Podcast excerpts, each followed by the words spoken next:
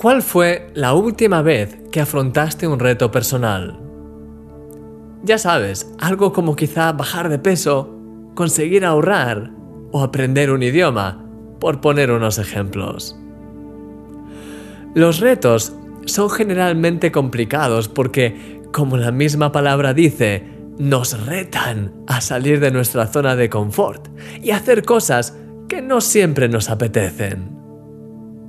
¿Sabes cuál es una clave para conseguir mantenerse firme?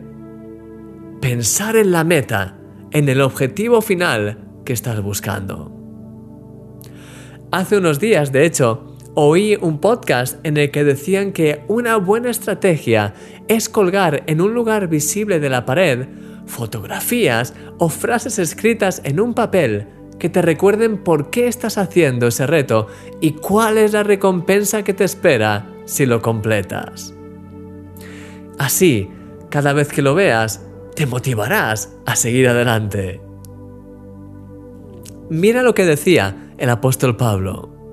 Dice así, hermanos, yo mismo no pretendo haberlo ya alcanzado, pero una cosa hago, olvidando ciertamente lo que queda atrás y extendiéndome a lo que está delante, prosigo a la meta, al premio del supremo llamamiento de Dios en Cristo Jesús.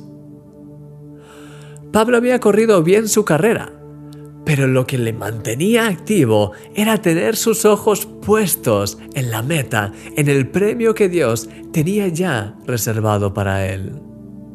Pablo conocía profundamente a Dios y sabía cómo era estar en el cielo algo glorioso, sencillamente inexplicable.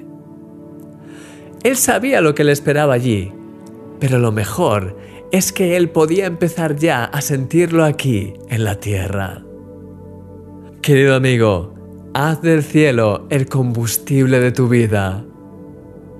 A lo largo de esta semana vamos a profundizar más sobre cómo alcanzar esta meta gloriosa.